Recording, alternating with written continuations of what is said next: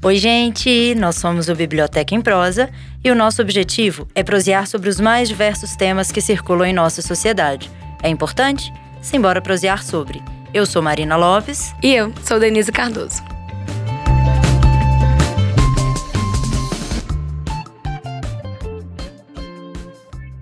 Afonso Henriques Lima Barreto, filho de João Henriques de Lima Barreto e de Amália Augusta, nasceu no Rio de Janeiro em 1881. Produziu, ao longo das primeiras décadas do século XX, e manteve uma escrita característica e paradoxal. Enquanto rompia com tabus da sociedade, demonstrava traços favoráveis ao sistema monárquico. Dono de uma escrita leve que, diferentemente da parnasiana, deixa ver cenas e figuras humanas sem protagonismo dos períodos, mas de forma natural. É como se fossem aparecendo à medida que fatos vão se construindo. De uma vida penosa a crítico da sociedade de sua época, emotivo nas raízes e penetrante nas análises, Lima Barreto, originário do subúrbio carioca e que por esse pertencimento guarda um certo conservadorismo sentimental, é o tema do episódio de hoje.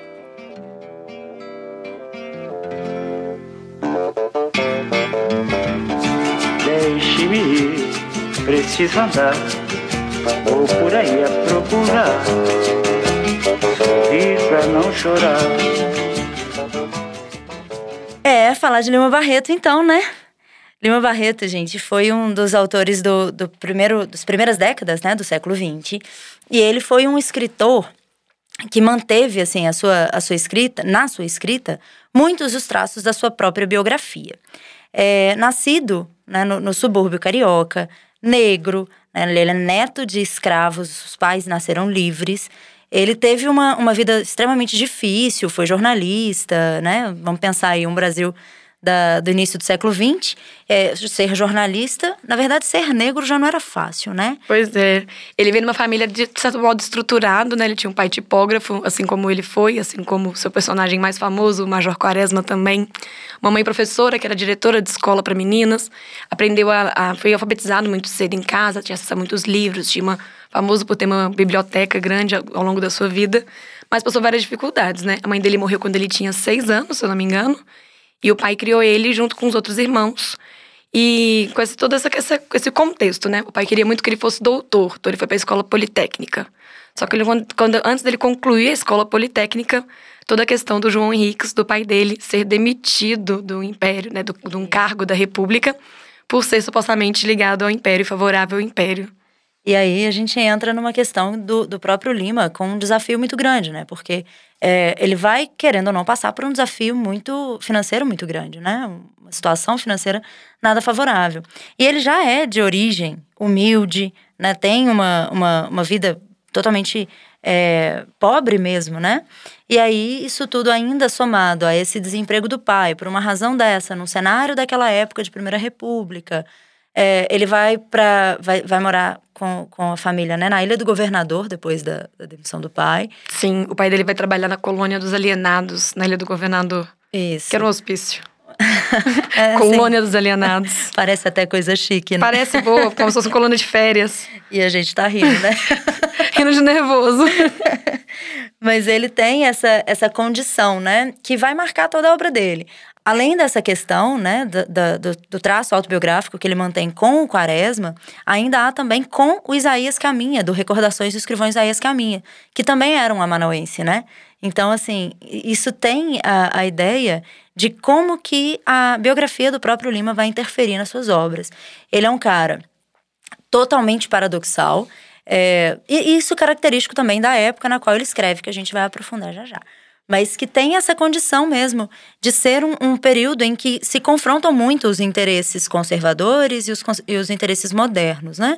E ele vai manter essa, essa, esse duplo dentro da sua escrita, dentro da sua narrativa.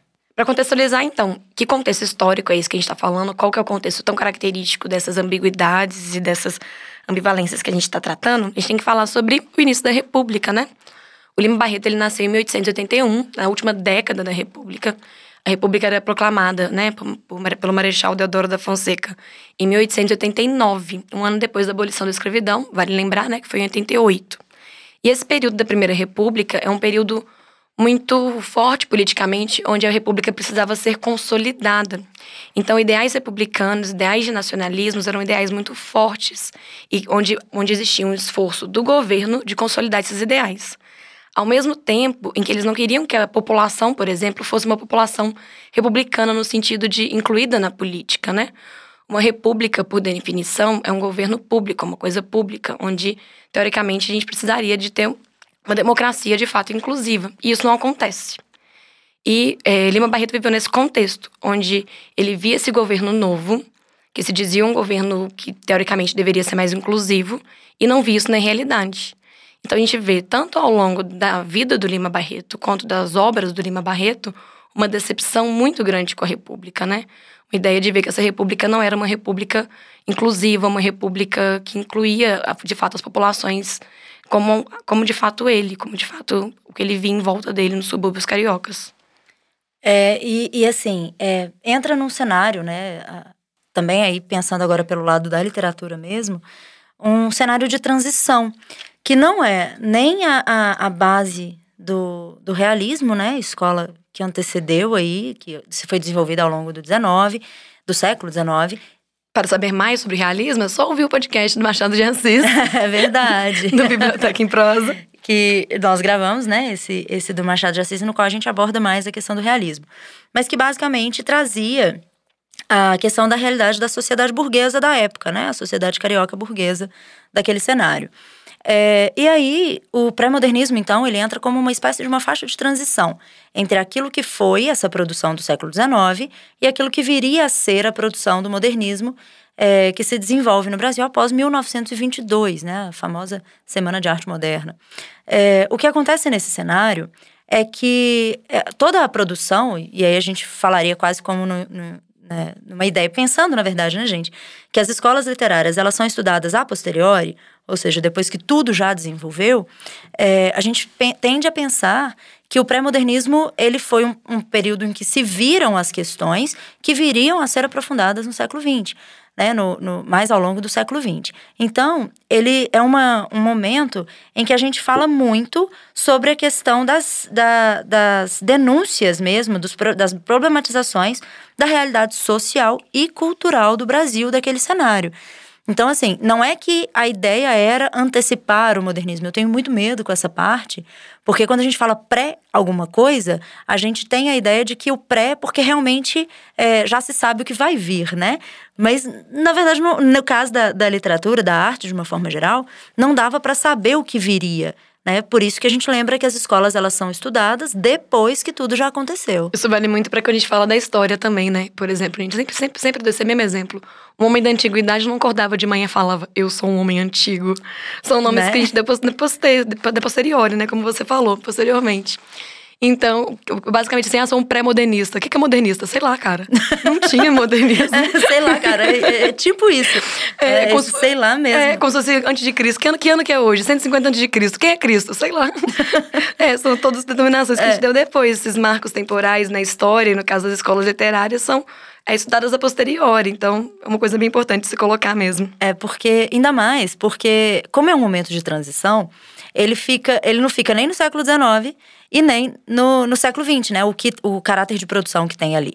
É, ele vai ficar entre uma coisa e outra, por isso que é transição. Né? E é importante ressaltar que pré-modernismo não é uma escola, porque ele não tem um projeto ideológico. Uhum. Né? Para se considerar um, um, estilo, a gente vai ter que passar do, partir do pressuposto que há uma, um projeto ideológico ali por trás.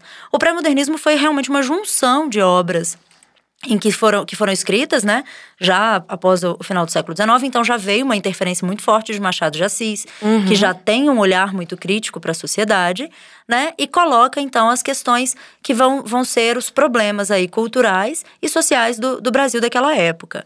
É, diante disso, a gente vai perceber um conservadorismo e é, ali dentro das obras, mas não é um conservadorismo puro. Ele está sempre no duplo com aquilo que é moderno. Uhum. Então, ao mesmo tempo que eu mantenho um traço antigo, né, do, do, realismo e tal, eu vou antecipar algumas coisas. Por exemplo, uma linguagem mais leve, uma linguagem mais solta, é, que já são características do moderno. Né? E, e o Lima escreve exatamente dessa forma. É uma leitura, é uma literatura bem é bem dupla, né? A, dele é bem característico isso. É, é, bem dupla. E ele vai mostrar exatamente aquela. aquela é, é como se fosse uma dificuldade de entender o que está acontecendo em termos de, de história. Né, de perceber isso e de observar também como que essas mudanças históricas elas estão interferindo na sociedade. E não dá para se calar diante das modificações. Né? Isso, é, isso que você falou sobre a literatura do Lima Barreto diz muito também sobre o contexto histórico, né? era uma república que estava se construindo ainda, não sabia muito o que seria. A gente chama a primeira república hoje em dia, já foi chamado por um tempo de república velha, que é o pior nome que existe. É mesmo? É, porque república velha, a ideia de que é algo pejorativo, né? Então a gente não, não usa mais, a gente usa primeira república. Mas na época eles... Gente, eu acabei de aprender isso, tá? Porque para mim era coisa diferente, pra falar bem a verdade. Tá vendo? Já que a Marina tá, tá aprendendo bombom dessa ênfase, quem vai dar esse nome de República Velha vai ser o Estado Novo de Vargas. É a ideia do que veio antes dele é o velho, que ele tá tirando, né? Como algo pejorativo mesmo. Sendo que a Primeira República a gente chama assim, né? Pra não tirar essa carga pejorativa. Mas na época também não era a Primeira República, era, era a única República. então, o que falava só? República. A República Brasileira estava se consolidando. Estava aprendendo o que seria, né? Tava virando a ser o que era. E, de fato, né? A gente tem na proclamação da República uma esperança de um governo que seria inclusivo, que teria ali uma questão popular e mesmo, no mesmo dia já temos alguns republicanos decepcionados, como o caso famoso do Aristides Lobo, que falou que o povo assistiu aquilo tudo bestializado e falou com ar de decepção mesmo. E a República vai se consolidando e vai sendo aquilo que aparece muito na obra do Lima Barreto, né? Essa decepção com a política, essa decepção com com as alianças que se faziam com as oligarquias, com as trocas de favores, que faz com que ele seja cada vez mais um crítico e ao mesmo tempo que existe um, um tom saudosista com o império pra caramba nas obras dele, ao longo da vida dele. Ele é um cara que chegou muito próximo do anarquismo num momento da vida. Escrevia para jornais anarquistas, né? A gente pode considerar que ele foi um anarquista, mas ao mesmo tempo que essa esse saudosismo com o Império nunca, nunca está completamente de fora, né? Ele nunca abandonou esse saudosismo com o Império, mesmo numa fase bem anarquista da vida dele. É, e assim, essa, essa influência né, desse cenário todo na obra do Lima, ela é muito característica mesmo, porque o Lima ele vai, vai ser conhecido como o, o escritor do romance social, né? O, ele vai fazer um romance social. E aproveitando a deixa aí para lembrar que romance aqui é gênero, tá? Não é tem a ver com romantismo não, principalmente porque a gente está falando de uma retomada, né, a manutenção de valores antigos com valores que estão sendo descobertos naquele momento. Falar em romance é falar sobre a estrutura do texto, a existência de um protagonista e, e em torno do qual gira, né, aquela história toda. É, o Lima ele vai produzir um romance que tem um caráter de denúncia mesmo, Muito. só que é uma denúncia que chega a ser suave mesmo, porque ele, ele constrói uma linguagem diferente. A linguagem do Lima Barreto não é uma linguagem característica do século XIX, na qual os períodos, né, as orações, as frases, são extremamente elaboradas, totalmente trabalhadas, né? Ele vai fazer de uma forma mais natural, é, chegando, inclusive, gente, a ser aproximado como um cronista mesmo, né? Pensando a ideia de que dentro da, da obra do Lima existem aquelas condições da existência da crônica, que é a questão do, do, tema cotidiano, uma linguagem mais próxima à linguagem do cotidiano, né, uma estrutura em que há um, um, um, encurtar mesmo da dificuldade de leitura e até mesmo da, da questão do que, que é importante. Né? Os fatos acontecem mais de forma mais rápida também. É, é claro, gente, que a gente está falando de uma linguagem do século 19 e 20, né? é uma linguagem fácil para época. É, porque hoje há um distanciamento, mas esse distanciamento é puramente construído pela, pelo uso da linguagem, né? Não é um, um, um distanciamento promovido pelo escritor como era na época dos parnasianos, que é, eles tinham é. esse objetivo, né? Eles queriam que a linguagem fosse o centro do texto. Aqui não. O Lima ele já pretende que o centro do texto dele sejam de fato as ações, né, uhum. né, dos personagens, à medida em que ele vai encadeando e vai construindo esses personagens quase que como parte de si mesmo, né? A, a, a Lilia Schwartz, ela fala, ela fala que o Lima Barreto foi se transformando nos personagens Exatamente. enquanto os personagens se transformavam no Lima Barreto, né? Nossa, sim, eu, eu lembro que me chocou muito que ela contou que, de um romance que ele não concluiu, que ele escreveu dois capítulos, né? E morreu, que ele morreu muito jovem, ele morreu com 41 anos, já dando spoiler daqui do nosso final. Mas, e tinha hora que ele assinava no próprio diário com o nome do personagem, que é Vicente. E enquanto ele, no livro, ele colocava Lima Barreto. ao invés de colocar um personagem, né? Então ele vai se tornando um pouco cada um dos seus personagens. Desde o Isaías, do Isaías Caminha, que realmente era muito similar a ele, ao Quaresma, que era uma mistura dele com o pai, a Clara dos Anjos, que é ele feito mulher, que é o livro provavelmente que aparece denúncia social, como, como a Marina falou, né, gente? Mais forte, né? Sim. Então, a gente vê ele se tornando seus personagens, né, cada vez mais. Uma coisa importante, assim, de considerar é que o Lima Barreto, ele era jornalista, né? E aí ele vai usar, inclusive, dessa estrutura do jornal para a publicação de alguns textos. É, em 1909, ele publica o Recordações do Escrivão Isaías Caminha, e em 1911 ele publica o Triste Fim de Policarpo Quaresma. Nomes grandes, né? e o Quaresma, ele, é, o Triste Fim né, de Policarpo Quaresma, ele publica em folhetins no Jornal do Comércio. Então é aquela ideia do romance de folhetim, né, que, que traz aí a, o, o gênero romance para a sociedade, em que os capítulos são publicados periodicamente nos jornais. Então atraindo aí os leitores que são leitores de jornal, né, ou sei lá, atraindo os leitores do jornal, ou atraindo leitores para o jornal, né? Isso aí vai depender de, do, do, do, da pessoa mesmo, né? Do, uhum. do leitor. Mas que. E aí, não só esse, mas ele também escreve o Numa e Ninfa em 23. Na verdade, ele não escreve em 23, né? É, é uma obra que ele escreveu e que foi publicada posteriormente. Porque o, em formato de romance. Em romance de folhetim, porque ele morre em 1922. Né? Então, assim, é, vai, vão ser várias as, as características do jornal também que vão, vão estar nesses textos dele. Né? Exatamente por causa disso que, é, que entra aquela questão da crônica que a gente estava falando anteriormente, né? que é por ser um, um jornalista, a linguagem dele é totalmente de jornal. Então, isso vai buscar muito a questão da crônica. Entendam, gente, essa linguagem de jornal não pela questão da, da, da, da informação que há, mas sim pela questão de que é uma sintaxe mais simplificada mesmo, a fim de que isso seja uma forma de atrair mesmo o seu leitor, né? E aí, o Lima Barreto, então, ele vai ter, além dessas condições todas, tem um ponto que a gente não pode deixar de falar, e aí pensando na crítica mesmo, né? O Lima Barreto vai denunciar pra caramba o racismo na sociedade uhum. brasileira. Né? Que é, assim, um ponto super alto da obra dele, e que ele vai falar com muita ênfase mesmo, é, construindo personagens que, que sofrem, né, o, o preconceito racial e tal. E ele vai denunciar isso, sim, é tema né, da obra do Lima, um dos temas da obra do Lima é o racismo. Vale lembrar que a gente vive, esse contexto que o Lima viveu era o contexto onde, onde existiam políticas públicas de embranquecimento da população, né? Desde o segundo reinado, mas a primeira república isso continua bem forte. A ideia de trazer imigrantes europeus, favorecer a vinda deles para cá, favorecer a vida deles aqui e incentivar com que os europeus vinham para cá, para que eles viessem para cá, para que eles tivessem filhos com os, os brasileiros, para que no futuro não existissem negros no Brasil. Então é esse contexto que Lima Barreto, o homem negro, vivia, onde os negros eram considerados uma raça inferior por boa parte dos cientistas da época e cientistas que eram contratados pelo governo faziam, faziam até cálculos de quando que não existiriam mais negros no Brasil se essa política de embranquecimento fosse bem feita. O cálculo era 2015. Ainda errado. bem que deu tudo errado essa política racista, eugenista. É, gente, é um, um contexto de racialismo, né? Do é. racismo é. científico. Então é algo muito forte. É um racismo não só é, que está ali, é escondido, né? Como a gente vê o racismo hoje em dia que existe, mas é muito mais aquela coisa ali não, não dita, né? É um racismo apoiado por teorias científicas. E tem até uma citação aqui do Lima sobre isso. Vou ler para vocês. tá o livro é um pouquinho pesado. A Denise tem que ver a surra que a Denise tomou do livro versus o microfone, a gente. Mãe do... Vai cair. É, ele fala assim: Quanto à raça, os repetidores das estúpidas teorias alemãs são completamente des, é, destituídos dos mais elementares noções de ciência. Senão, saberiam perfeitamente que raça é uma abstração, uma criação lógica, cujo fim é fazer um inventário da natureza viva, dos homens, dos animais, das plantas, e que, saindo do campo da história natural, não tem mais razão de ser.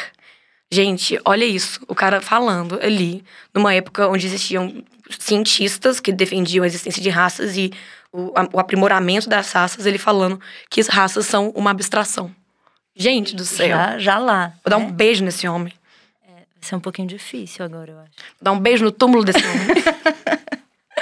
Ai, ai. Mas então, essa questão, é, eu tô lembrando aqui também sobre como que, que é tratado né, a questão da xenofobia. Porque o, nos textos, né, o Lima Barreto se mostra completamente avesso a essa chegada de, de, de outras, de outras etnias e outras raças que não fosse a brasileira, né? Sim. E, e isso o próprio Alfredo Bose atribui ao, ao instinto de sobrevivência étnico, né? É, poxa, é uma, uma época em que ele, enquanto, enquanto negro, enquanto mulato, né? Sofre pra caramba a condição de um preconceito mesmo, até mesmo a questão da existência dele, né? Ser ameaçada por essa política de embranquecimento. É, ele dificilmente aceitaria como seria essa condição é, trazida para outras pessoas, né? É, e é de fato sobreviver. Né? Então, assim, ir contra essa, essa forma, né, e evidenciar-se é, como, como um ser mesmo, é o que vai garantir aí a, a sobrevivência étnica, né? Então, é, entendam que a gente não está defendendo a xenofobia do Lima Barreto, pelo amor pelo de Deus. Pelo amor de Deus, né? mas colocando um contexto, né, para é, explicar. Para explicar por que que era isso, né? O que que se dizem aí, o que, que os críticos dizem sobre a existência desse traço, né, na, na, na literatura dele. Como a gente falou, é uma obra que tem muito traço autobiográfico, né? Tem muita questão autobiográfica. Eu lembro de um trecho de. Não tô lembrando agora qual parte, né? Mas de um trecho do. Do Tristim de Policarpo Quaresma, que é um, um cara pobre que estava trabalhando para ele, acho que ele, aquele Felizardo. E ele fala assim: o governo não gosta de nós, o governo gosta de alamão, de italiano. Então, assim, é uma denúncia, é uma né? denúncia. Do fato de que o governo realmente não auxiliava a população pobre e dava incentivos, né? para os imigrantes que chegavam. Para quê? Para embranquecimento da população. E aí, é, né, naquela situação, né, o caminho que ele encontrou aí foi denunciar isso por meio de um, de um discurso totalmente xenofóbico, né? O que também um erro não justifica o outro. Mas é. é era o que ele era o, o, material que ele tinha, né? Vamos pensar aí no papel da arte de protesto, papel de protesto da arte, em que a arte coloca exatamente essas questões para serem as questões sociais, né, os problemas para serem discutidos e vistos, né? Porque é, a grande massa não vê. E aí é importante que alguma coisa traga à tona essas discussões, né? E falando nesses temas, de, eu acho válido a gente pensar também a questão do alienista, né? Uhum. Que, é, que é, assim, um contato muito grande com, da vida do Lima Barreto. Isso é um, um ponto de dor mesmo na, na vida dele. Pelo, é um, um processo do pai, depois um processo dele mesmo, né? E que, que vale a pena. O pai dele, João Henriques, foi trabalhar na colônia dos alienados, na Ilha do Governador, no Rio de Janeiro. E o Lima, então, desde então, tem contato com a loucura, né? Desde muito cedo. No, no próprio Triste Fim, ele, o Lima Barreto coloca, né? Das, de todas as coisas tristes que ele já viu do mundo, a mais triste é a loucura. E vê a loucura por conta disso, do, da profissão do pai. E o pai acaba é, alienando e, e acaba sendo internado na colônia dos alienados. Então, o pai dele é internado no hospício e o Lima Barreto ele foi internado duas vezes no hospício, momentos diferentes da vida. 1914 e 1919, exatamente. Sim. O Lima Barreto ele era um alcoólatra, né? Ele bebia, ele era começou como chamavam de boêmios. Ele era um boêmio com os amigos da escola politécnica e um boêmio com seus amigos amanuenses. É assim? Amanuenses, escritor? É, escrevia à mão. escrevia à mão. Amanuense escrevia à mão. Então, sempre boêmio, mas acabou que virou realmente um alcoólatra, né? A ideia de que estava atrapalhando o trabalho dele, atrapalhando dessas, dessas formas. E, gente, a loucura e o alcoolismo, ele tinham o mesmo fim, né? Nessa época, o hospício. E tem muito a ver com como a sociedade na época era estruturada, né? É, então, essa, esse cenário, né, do, do, do, alienista, dos alienados e tal, isso já vem de também textos do século XIX, né? O próprio Machado de Assis tem um conto que é o alienista e que vai falar, vai tratar desse tema da loucura. Na verdade, a loucura ela é recorrente na literatura como forma, né? Como, como estrutura. E eu acho importante ressaltar a crítica que o Lima já tece à questão da, do, dos alienados, não a existência dos alienados, mas as políticas de tratamento dos Sim. alienados, né? que são, são críticas sutis, no próprio Triste Fim de Policarpo Quaresma, essa crítica aparece, né? Mas ele não, não mostra isso é, de forma incisiva, né? Uhum. Ele vai... É sempre uma crítica velada, porque talvez ainda naquele momento, né? Não se tenha é, amparo mesmo uhum. para se denunciar esse tipo de situação, né? É, vale lembrar que a gente tem o filósofo que a gente gosta também muito, quase, quanto, quase tanto quanto o Bourdieu. Ah, mas é, o Bourdieu não compara. Não, mas... é o Bourdieu, né? mas é o Michel Foucault. A gente já citou Foucault em outros podcasts, né? E o Michel Foucault, ele é famoso por ter teorizado a sociedade disciplinar, né? E que a sociedade disciplinar, basicamente, qualquer indivíduo que não que não obedece, que não é disciplinado, que não se encaixa, ele deve ser separado da sociedade, levado para um lugar distante onde ele não incomoda a estrutura disciplinada estabelecida. E nesse lugar que ele vai ficar, ele vai ser disciplinado. Então, ele coloca ali para falar principalmente de hospícios e prisões, né? Que o Foucault trata. Mas é muito sobre isso. Gente, por que o alcoolismo vai ser tratado com a questão da loucura? Por que você vai internar no hospício um alcoólatra? E pensando no personagem, pensando no Lima Barreto, no, no, tá, tá, até eu tô confundindo. Ele confundiu, eu tô confundindo também. É. Pensando no personagem, no Policarpo Quaresma, no Major Quaresma, ele, ele escreve um ofício tupi e é internado no hospício. Então, assim, por que que isso leva ele a ser louco do nível de ser internado no hospício? O contexto da Primeira República é esse contexto da sociedade disciplinar. Eu me lembro do João Cândido, líder da revolta da revolta da Chibata, uhum. que ele foi internado no hospício na Ilha das Cobras, o mesmo que o Lima Barreto ficou. Por quê? Porque ele fez uma revolta, ele não é um indivíduo disciplinado. Não, jamais. E é a ideia de, de vigiar e punir mesmo, né? E aí, gente, entra um traço super importante aí do Lima, que é o seguinte: ele foi leitor ávido, assim, dos russos né, tipo Dostoiévski. E, e os, é, essa questão da, dos romancistas russos, eles tinham muito essa ideia da, de ir contra as injustiças e os preconceitos de que se sabiam vítimas, né? Então ele erra, ele erra, não, perdão. Ele, ele vai tentar corrigir essas questões exatamente pelo meio da denúncia. Então, ele traz essa influência dos russos, né, das suas leituras e tal, para dentro do seu texto. Então aí entra aí o endosso, né, daquele romance social que a gente já vinha construindo a ideia.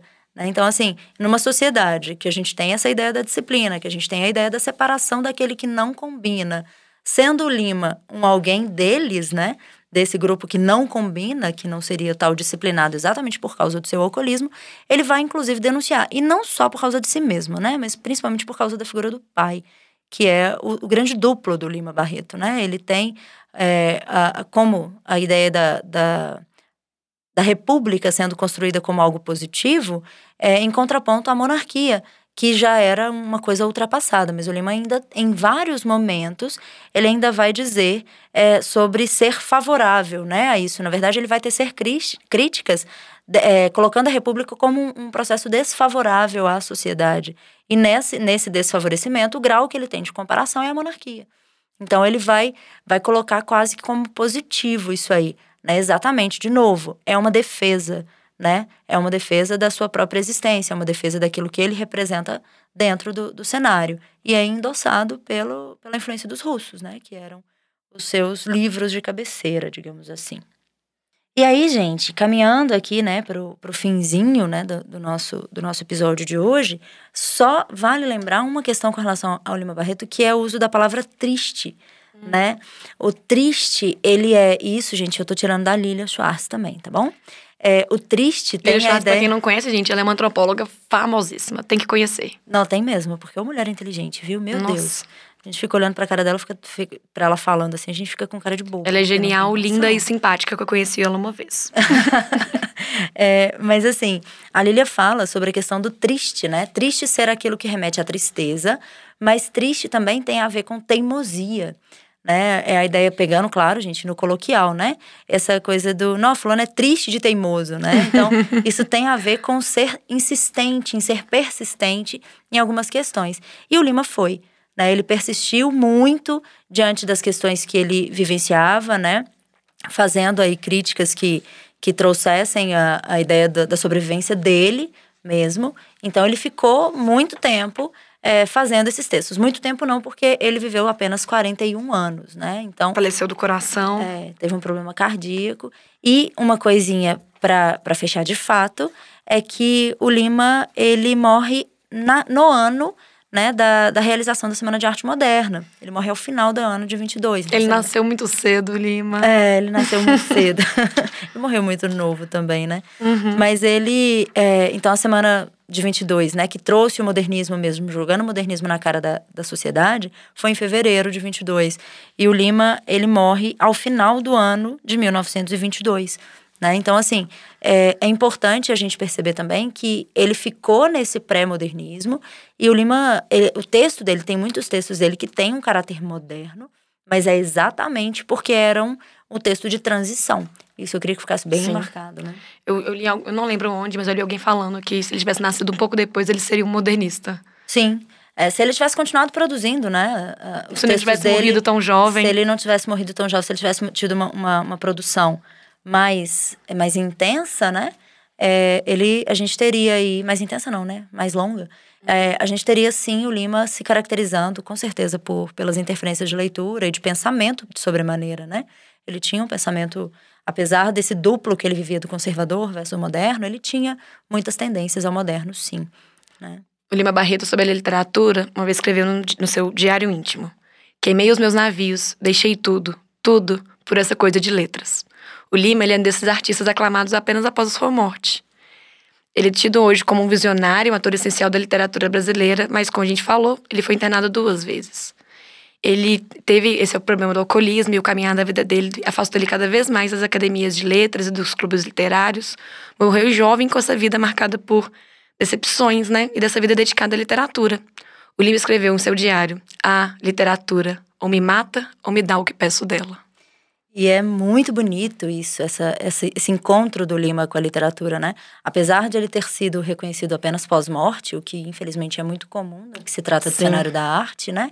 Ele trouxe aí, ele deixou uma marca muito profunda no cenário literário, né? Então, apesar da pouca, da vida de pouco tempo, ele teve uma produção bem considerável, né? Uma produção bem, bem aclamada aí pela crítica, é, sendo então né, considerado um dos grandes escri- escritores da literatura brasileira. Lembrei agora da música do João Bosco, sobre a revolta da Armada, porque é da mesma época, então minha cabeça associou. Que ele fala assim: Glória a todas as lutas inglórias, que através da nossa história não esquecemos jamais. E é meio que isso, né? Glória aos escritores inglórios, que através da nossa história não esquecemos jamais. E ainda bem que não esquecemos. E leiamos sempre, né? Então, é isso. Com esse papo gostoso sobre Lima Barreto, esse escritor tão importante da literatura, chegamos ao final de mais uma prosa. A gente espera ter contribuído para novas reflexões sobre o tema, mas não encerrá-lo. A gente continua essa discussão lá no, lá no perfil do Instagram do Biblioteca em Prosa. Então, a gente se vê lá. Até a próxima!